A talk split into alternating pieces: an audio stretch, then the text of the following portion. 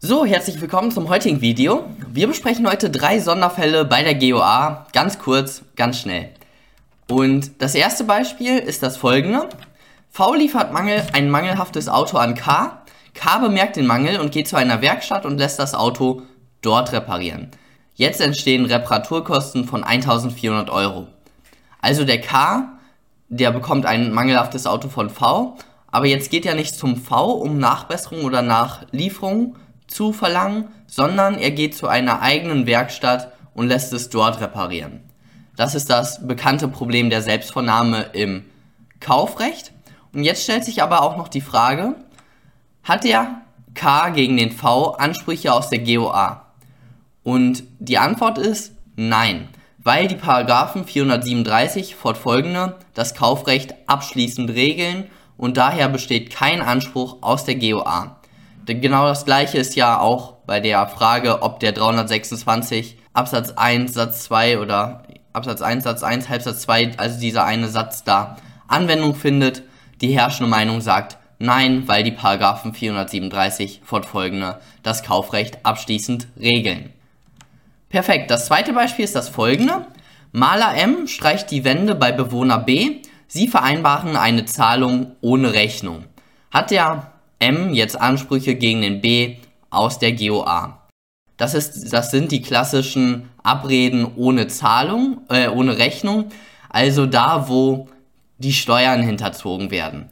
Das verstößt gegen das Gesetz zur Bekämpfung von Schwarzarbeit und ist damit nach 134 BGB ist der Werkvertrag nichtig. Also hat der Maler schon mal keine Ansprüche gegen den B aus vertraglichen Ansprüchen, also 631, funktioniert nicht. Aber in Betracht kommen ja die gesetzlichen Schuldverhältnisse und hier dann die GOA. Und hat der Maler gegen den Bewohner B Ansprüche daraus? Der BGH sagt, die GOA findet Anwendung, die, Vora die Voraussetzungen der GOA können auch bei einem nichtigen Vertrag vorliegen. Und die herrschende Literatur, die sagt zu Recht, für die Rückabwicklung nichtiger Verträge existieren speziell die Paragraphen 812 fortfolgende. Außerdem könnten die Einschränkungen wie der 818 Absatz 3 umgangen werden.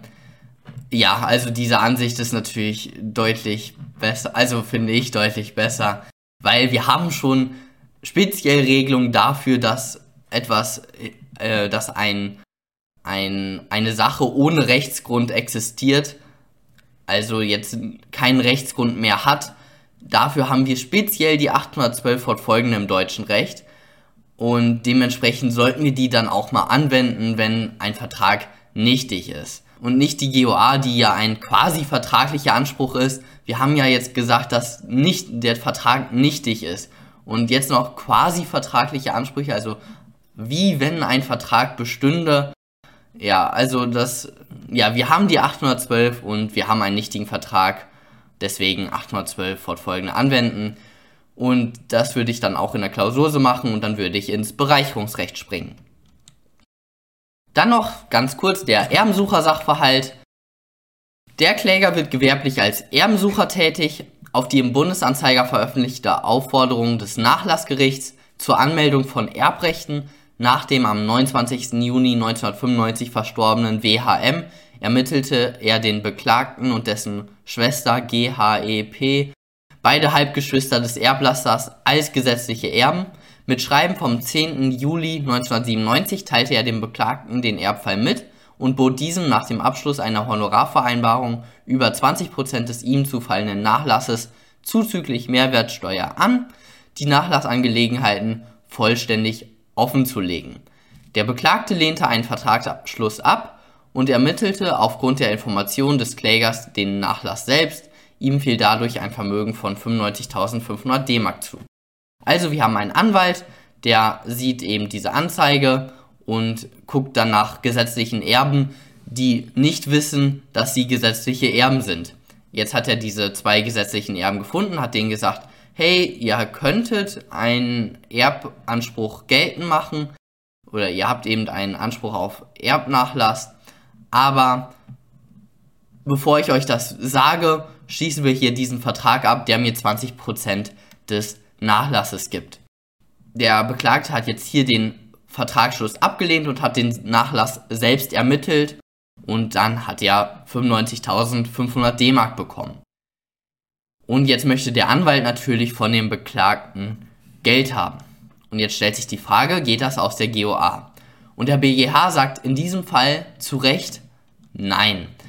Kein Anspruch auf Aufwendungsersatz, weil wenn das so wäre, dann würden ja die Vertragshandlungen, die gescheitert sind, und jetzt gibt er dem Erbsucher einen Anspruch aus der GOA. Das würde ja dazu führen, dass die GOA zu einem Quasi-Vergütungsanspruch, zu einer Vertragsfalle werden würde. Also er schickt ein Angebot an den Beklagten.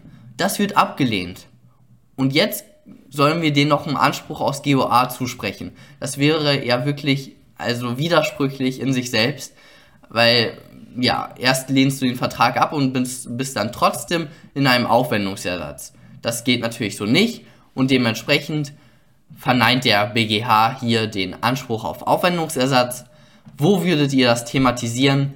Ihr würdet das beim auffremden Geschäft bzw. beim Fremdgeschäftsführungswillen in der Klausur thematisieren, wobei das natürlich, ja, der Fall wird höchstwahrscheinlich nicht in der Klausur vorkommen, sondern eher in der mündlichen Prüfung. Perfekt, das war's dann auch schon von dem heutigen Video. Kommentare könnt ihr wie immer da lassen. Das war's dann jetzt auch von der GOA-Reihe. Vielleicht kommt noch ein Fallbeispiel irgendwann mal. Genau, also bis dann.